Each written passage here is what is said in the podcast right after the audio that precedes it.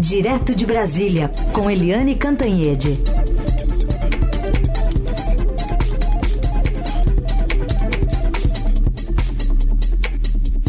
Oi, Eliane, bom dia. Bom dia, Heisen. Bem-vindo. Obrigado. Voltando hoje o Raíssen Abac aqui, Eliane, para o Jornal Dourado. Vai seguir conosco aqui depois das férias. Está descansadinho, viu? que ótimo. Bom dia para você também, Carolina. Bom dia, ouvintes. Liane, vamos nos debruçar aqui sobre os desdobramentos envolvendo o caso das joias, né? É, que, enfim, de alguma forma é, trazem à tona de volta o presidente, uma possível articulação do presidente Bolsonaro, do ex-presidente, junto com a, com a ex-primeira-dama, nesse circuito de vender as joias que foram dadas por governos sauditas, depois operação resgate, da recompra né, dessas, dessas joias, porque o TCU pediu de volta. A gente ouve aqui um trechinho da fala do ex-presidente, uma entrevista a um canal de YouTube chamado Te Atualizei, agora no fim de semana, reforçando que é aquela retórica de que estão querendo me atingir. Vamos lá. Não esquece o sofrimento das duzentas e poucas pessoas, são seis meses presos. Eu tenho dois auxiliares meus direto presos há 90 dias. Tem dois que não eram diretos meus, mas estão presos ainda, são da ativa, o Cid, mas o Sargento Reis. E cuja punição, se fossem culpados, pode até ser, não sei, não seria passível dessa preventiva que estão sofrendo agora. O objetivo é sempre aquela história, uma delação premiada, vai delatar o quê? E a outra é me atingir. E o próximo passo é quebra de sigilo, né? Exatamente, né? Ah, foi furo meu no Estadão na sexta-feira é, que a Polícia Federal pediu a quebra de sigilo fiscal e bancário do ex-presidente Jair Bolsonaro ao Supremo Tribunal Federal.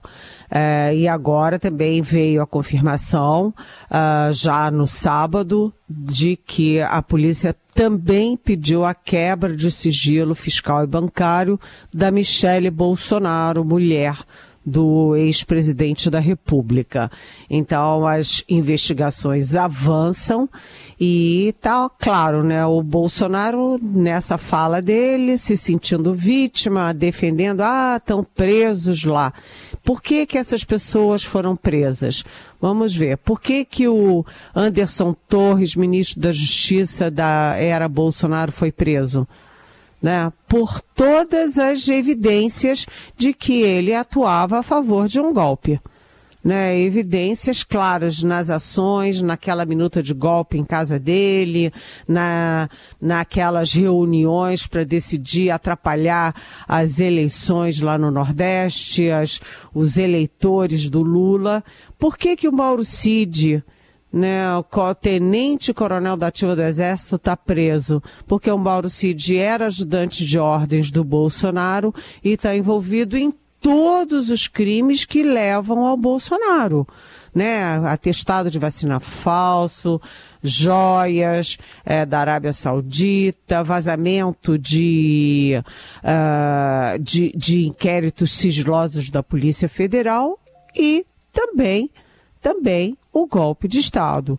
Então, o Bolsonaro se faz de vítima, o Bolsonaro não toca na história das joias, mas as conversas, as mensagens do Mauro Cid mostram claramente que as joias saíam escondido do Brasil. Né? Primeiro, as joias não podiam ser do Bolsonaro. Né? A lei brasileira é clara né, o valor de presentes. Os presentes só podem ser pessoais se são, evidentemente, personalíssimos. Ou seja, é, uma roupa, é, uma coisa pessoal de valor é, baixo, mas joias de milhões e milhões com diamantes. Olha, gente, é óbvio que isso não é um presente personalíssimo, isso é um presente para o patrimônio da União. E aí eles pegavam as joias escondido, botavam no avião presidencial, né, aquele avião do que levou o Bolsonaro para a Flórida no dia 30 de dezembro de 2022. Chegavam lá, vendiam, e aí as mensagens mostram claramente que o dinheiro ia para o Bolsonaro. Tem aquela conversa do Mauro Cid, o filho, o tenente-coronel, dizendo que 68 mil. Uh, mil dólares estavam indo para o Bolsonaro, que 25 mil dólares em dinheiro eram também encaminhados ao Bolsonaro. E o Mauro Cid sabia que era, uma, era um trambique, sabia que era um crime, que era ilegal, tanto que dizia, olha, quanto menos tiver movimentação em banco, melhor, né? Claro, porque ele sabia que era ilegal. Movimentação em banco, né, mostra, tem, você tem que exigir a origem né, origem e destino. Aliás, o próprio Mauro Cid foi pego pelos 3 milhões e 700 mil reais que ele movimentou em 10 meses. Né? E foi a partir daí que a Polícia Federal foi puxando o novelo, o fio do novelo, o fio do novelo, e chegou até o esquema internacional de joias, que eu, aliás, antecipei tanto na Globo News quanto no uh, no Estadão. Então, essa coisa continua, por quê? Porque as investigações continuam. Vamos lá. A quebra de sigilo fiscal e, e bancário do Bolsonaro da Michele a conexão da Polícia Federal com o FBI nos Estados Unidos, a Polícia Federal Americana, né? E mais, e mais, eles vão colher, né? A Polícia Federal vai colher o depoimento de Bolsonaro e Michele. E eles vão dizer que não tem nada a ver com isso, mas o dinheiro ia para eles. Inclusive, um dos estojos de joias, as mensagens são claras, um dos estojos. Cadê o estojo? Ah, esse já, já sumiu, já está com a Michele. Então, gente, é, tem prova demais justificativa de menos para esse dinheirão, para as joias, para a venda de joias e para o dinheiro vivo que estava indo para Bolsonaro e as joias, os estojos indo para Michele. Essa história tem muito desdobramento ainda. Bom, e nos desdobramentos que isso ainda vai ter, fora do âmbito policial, o que, que a CPMI do golpe está de olho é, nesse assunto, porque ela quer convocar para depoimento dois dos envolvidos nesse esquema das joias. Sim, a CPMI é, do Congresso quer convocar o general da reserva Mauro Lourena Cid, que é o pai do ex-ajudante de ordens do Bolsonaro, que afundou junto com Bolsonaro, e também o advogado Frederico Wassef, que enfim, era advogado tanto do Flávio Bolsonaro, senador, quanto do Jair Bolsonaro, presidente da República. E todo mundo lembra que foi o ASEF que escondeu na casa dele, em Atibaia, o Fabrício Queiroz, que é outro que foi preso também ali do entorno do Bolsonaro por um monte de coisas mal explicadas ou nunca explicadas sobre rachadinhas. Então você vai juntando uh, generais, oficiais da ativa, com gente como o Ossef, com gente como Fabrício Queiroz, como do Marcos Duval, como Daniel Silveira, enfim, vai, vai embolando as Forças Armadas com é, essa gente toda, esses crimes. E aí tem mais uma coisa, além do Mauro Cid pai, está é, tá sendo, aí tem essa discussão de convocá-lo para depor na CPMI, tem um outro, uma outra questão. As minhas fontes garantem que o celular do general foi apreendido na operação de busca e apreensão na sexta-feira. E aí, esse celular pode ter muita coisa, muita coisa com duas frentes, né? Duas frentes. Uma é de. É, uma é a questão das, do esquema de joias, porque as mensagens mostram que quem ajudava a receber as joias, ajudava a vender as joias, depois recebia o dinheiro das joias para passar para o Bolsonaro, era um general. Era o general uh, Mauro Lorena Cid, que simplesmente era o representante do Brasil na PETS, a agência de promoção de exportações lá em Miami. Então, é, o celular dele pode ter muita coisa, pode ter datas, valores, descrição de joias, nomes, né, endereços, pode ter muita coisa, mas tem um outro problema. O general da reserva Mauro Cid, quando o filho dele caiu em desgraça, ele saiu de Miami, correu para Brasília para ficar pressionando o comando uh, do Exército. Né, o comando do Exército, o alto comando do Exército, e claro que ele não fala com sargento e tenente, né, o contato dele é com os generais, até porque ele foi integrante do alto comando do Exército. E vocês já imaginaram o que pode ter nas conversas dele com os generais no celular, mensagens e conversas e telefonemas. Então tem dois, dois alvos ali. Um é o alvo da APF, que é exatamente o esquema internacional de drogas. E outro é a questão: será que o, o general Mauro Cid discutia golpes, discutia é, falava coisas, escrevia coisas contra o Supremo, contra o Alexandre de Moraes, contra a própria PF, contra o Lula, enfim. Essa, enfim, essas investigações estão muito avançadas, mas tem muita coisa ainda que pode vir. Por isso é que o título da minha coluna ontem é O celular do general, as cobras e lagartos. Hum. Talvez nesse celular aí do pai do Mauro Cid tenha até mais pistas, quem sabe de mais fotos com reflexos, né? Em caixa de presentes, assim, que ajuda bem a Polícia Federal, né, Eliane? Boa lembrança, dona Carolina. Ai, porque gente. é o seguinte, gente, o general da reserva Mauro Cid, ele produziu prova contra ele ele produziu prova contra ele porque ele fotografou um dos estojos de joias e os, é, era de vidro, né? Tinha um vidro e no vidro, o vidro refletiu a imagem dele. Cima, então ele, assim.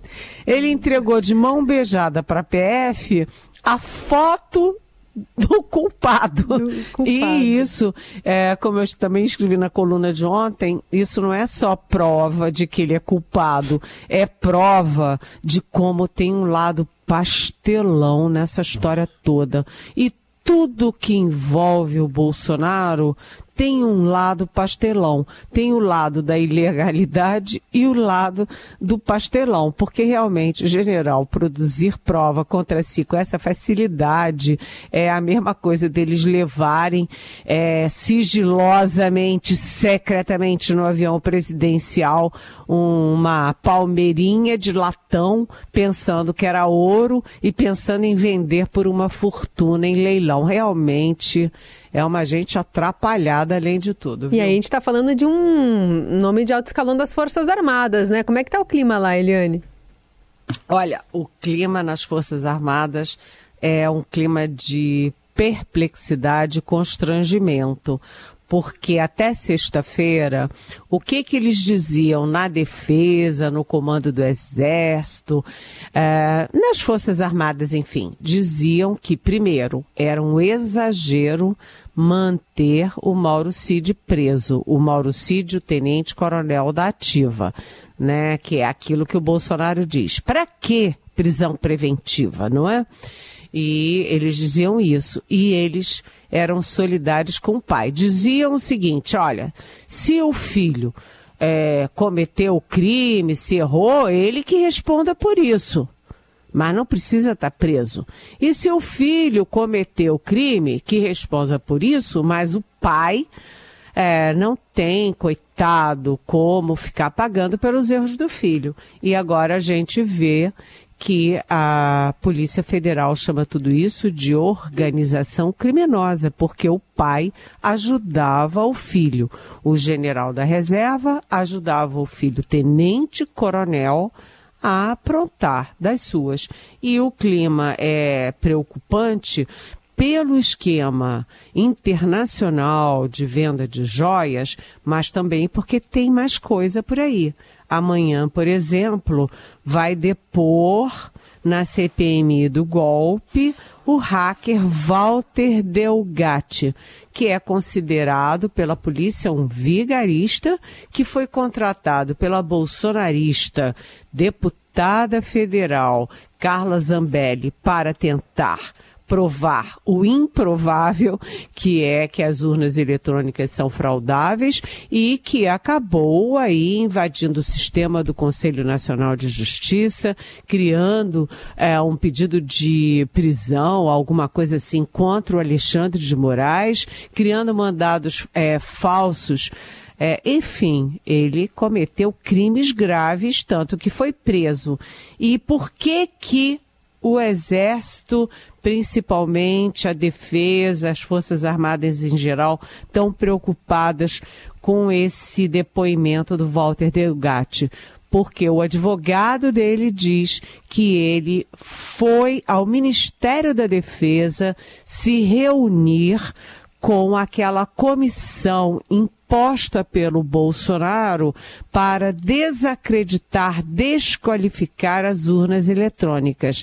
Aquela comissão, que era formada por militares, funcionava no Ministério da Defesa. E onde? no andar do ministro da Defesa, que na época era o general Paulo Sérgio.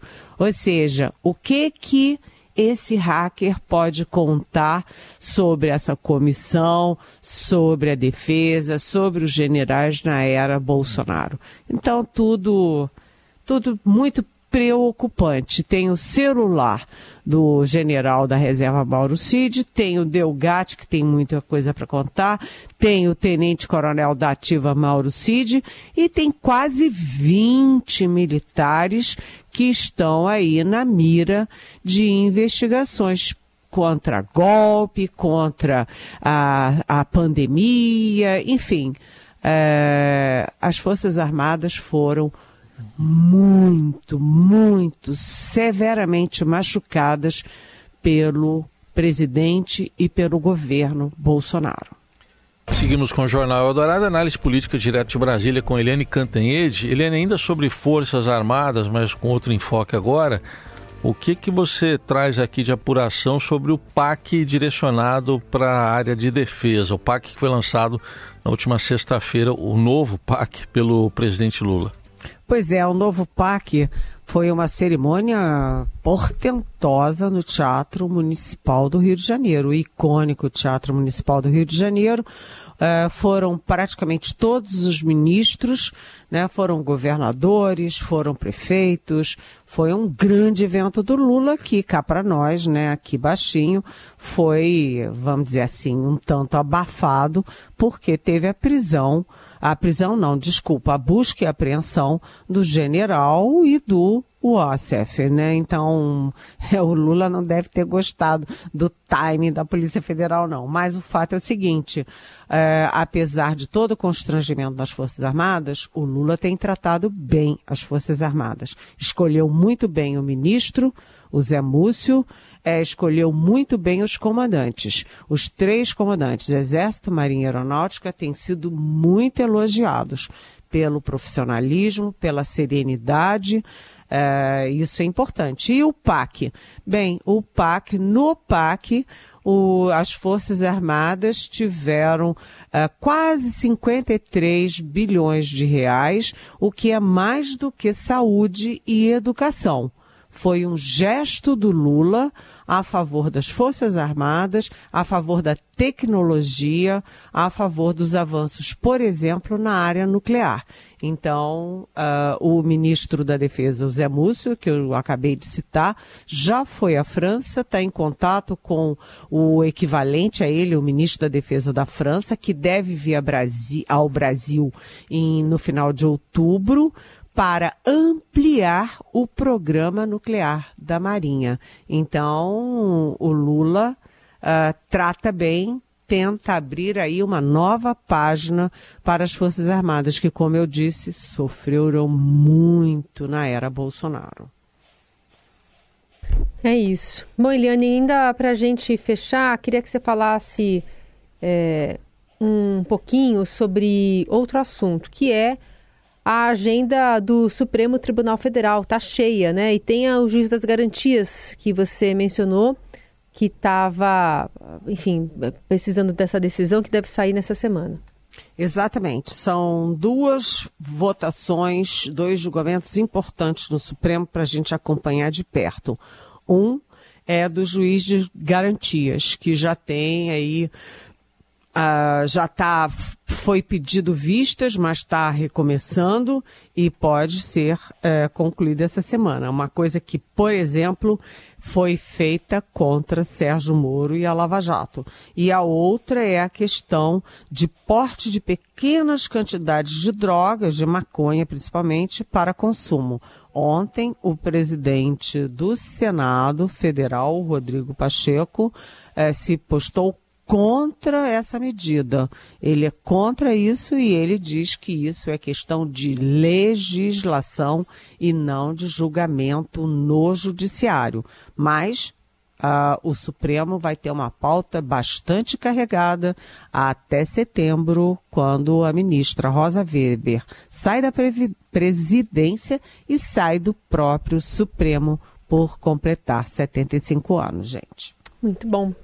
Vamos acompanhar com a Eliane Cantanhede sempre conosco. Lembrando que você pode perguntar para ela, fazer sua pergunta pelo 994811777 ou pelas redes sociais com a hashtag Pergunte para Eliane, coluna que fica disponível também nas plataformas de áudio.